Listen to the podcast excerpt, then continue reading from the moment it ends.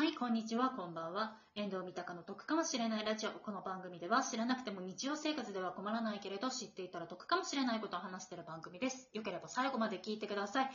今日ですね、素敵なゲストがいます。この方です。どうぞ。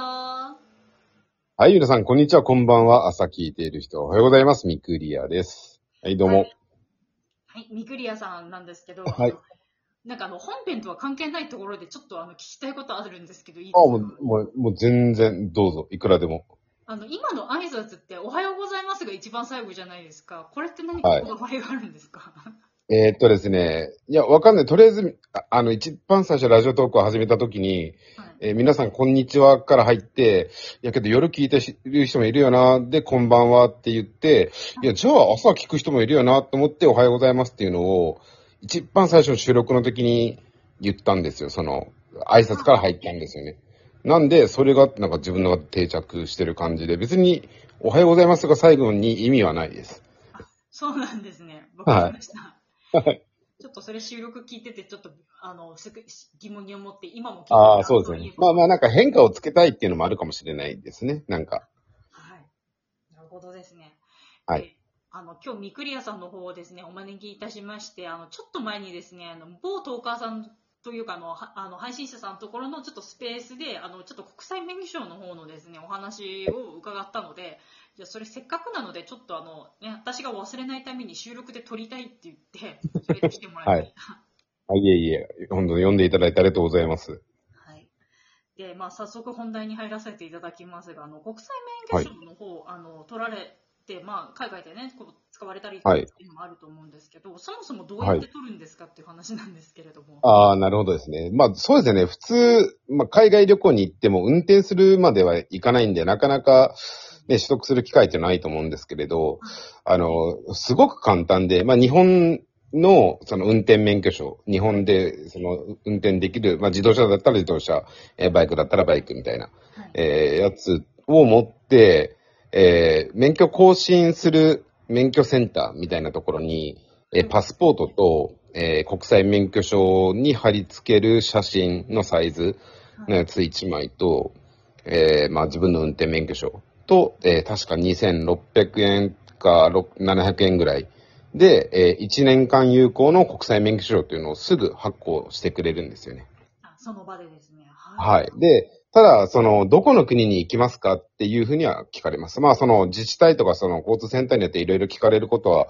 えーいろいろあると思うんですけれども、はいその国際免許証があれば、どこの国でも運転できるっていうわけではないんで、はい。なので、えーその、有効な国に行かれるのか、有効な国で使われるのかっていうのは、最低限聞かれると思います。ああ。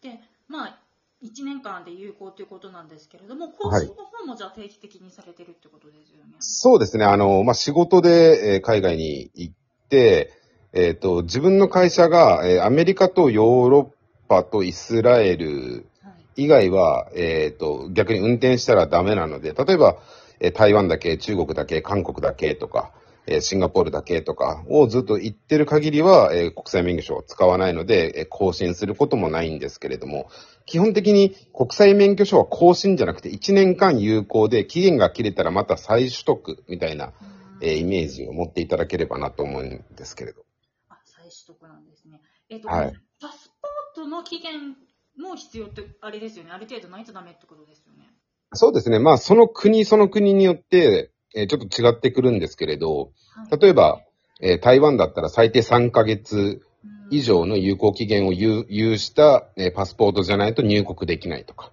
えー確か中国だったら半年とかだったかな。うんなので、えーその国で、えー最長、まあ最長とか最低期間を有するパスポートの、まあ例えばその国が、まあ半年残ってないと入国できないよとか、そういうのがないと、えー国際免許証発行してくれなかったりとかもありますかね。ああ、なるほどですね。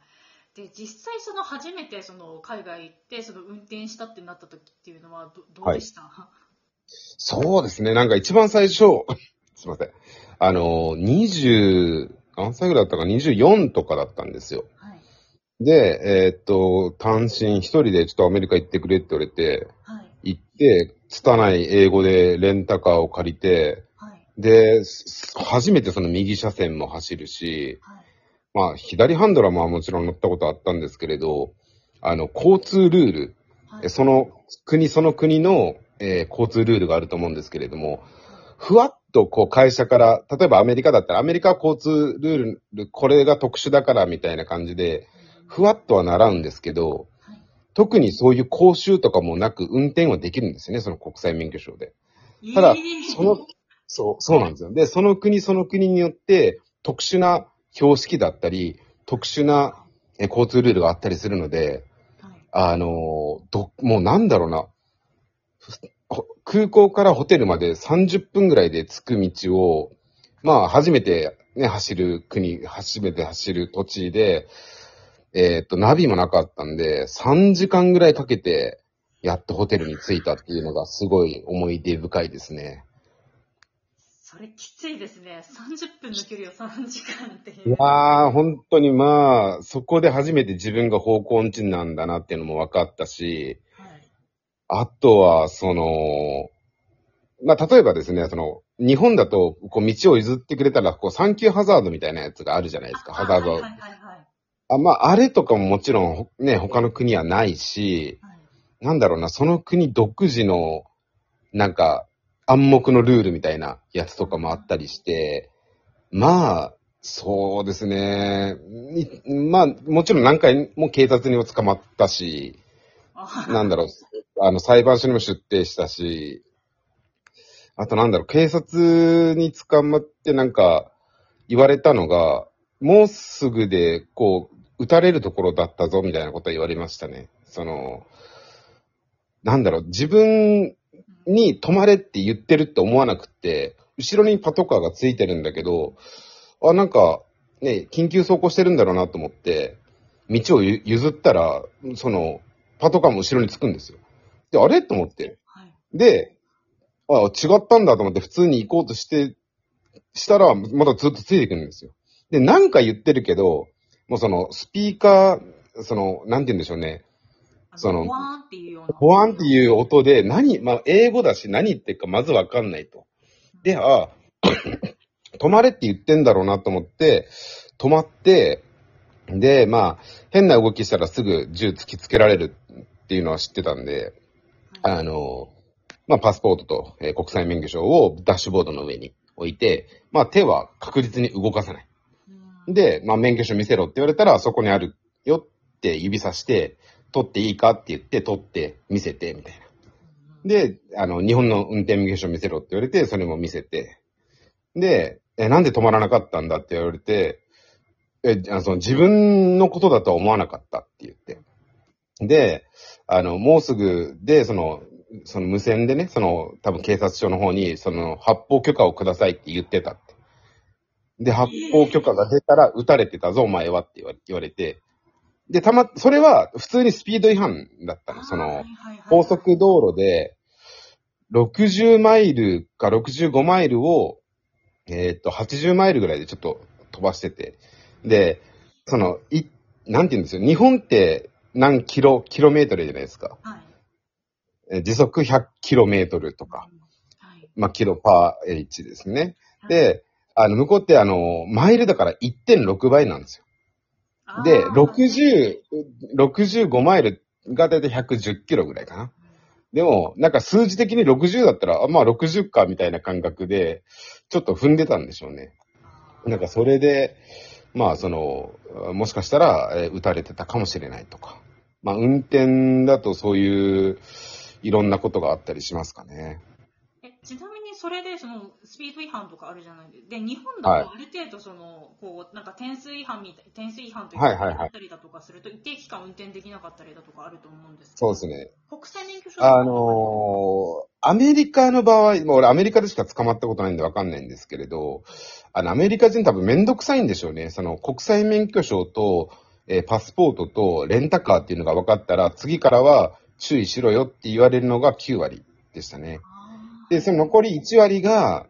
まあ、えー罰金を払ったりとか、まあ、俺の場合は、えっ、と、裁判所に出廷して、裁判官の前で罪状みたいなの読み上げられてみたいな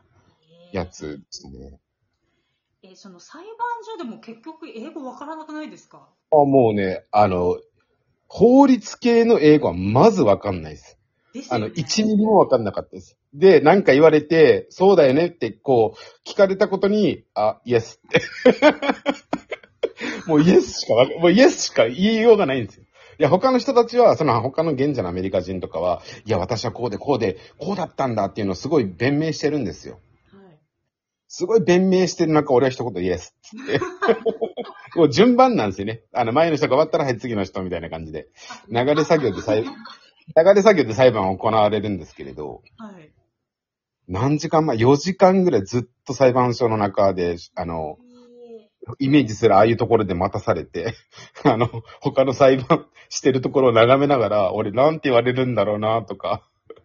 考えながらですね、こう、言われて、で、結局分かったのは、まあ、半年間、えー執行猶予がつくみたいな、えーニュアンスで言われて、まあ、半年間何もなかったら、えー何もないよっつって、まあ、罰金も、えーなかったんですけれど、俺は仕事をね、こう休んでまで裁判所に行って、はい。4時間、5時間、うん、待ちましたね。ちょっと大変でしたね。ちょっと、ははいい、あの、そろそろね、あの、お話の方とか、ちょっとお時間というか、になりましたので、あの、はい何か宣伝の方、ぜひよろしくお願いいたします。あありがとうございます。えー私、ミクリア、えービンティークというこの番組やっておりますけれども、えー万年思春期ネイリストのハイポニキウムニシを、えーやられている真白さんと、えーコンビですね、コラボ番組を、やっておりまして、ミクリアと真白のなんちゃらかんちゃらという番組をやっております。えーどちらかというとそっちの方に力を入れておりますが、えーいかんせん、えー半年に1回しか、えー収録をしない、すごい、えーレアな 番組ですので、えーよかったらそちらも聞いていただけたらなと思います。えー今日はありがとうございました。はい、ありがとうございました。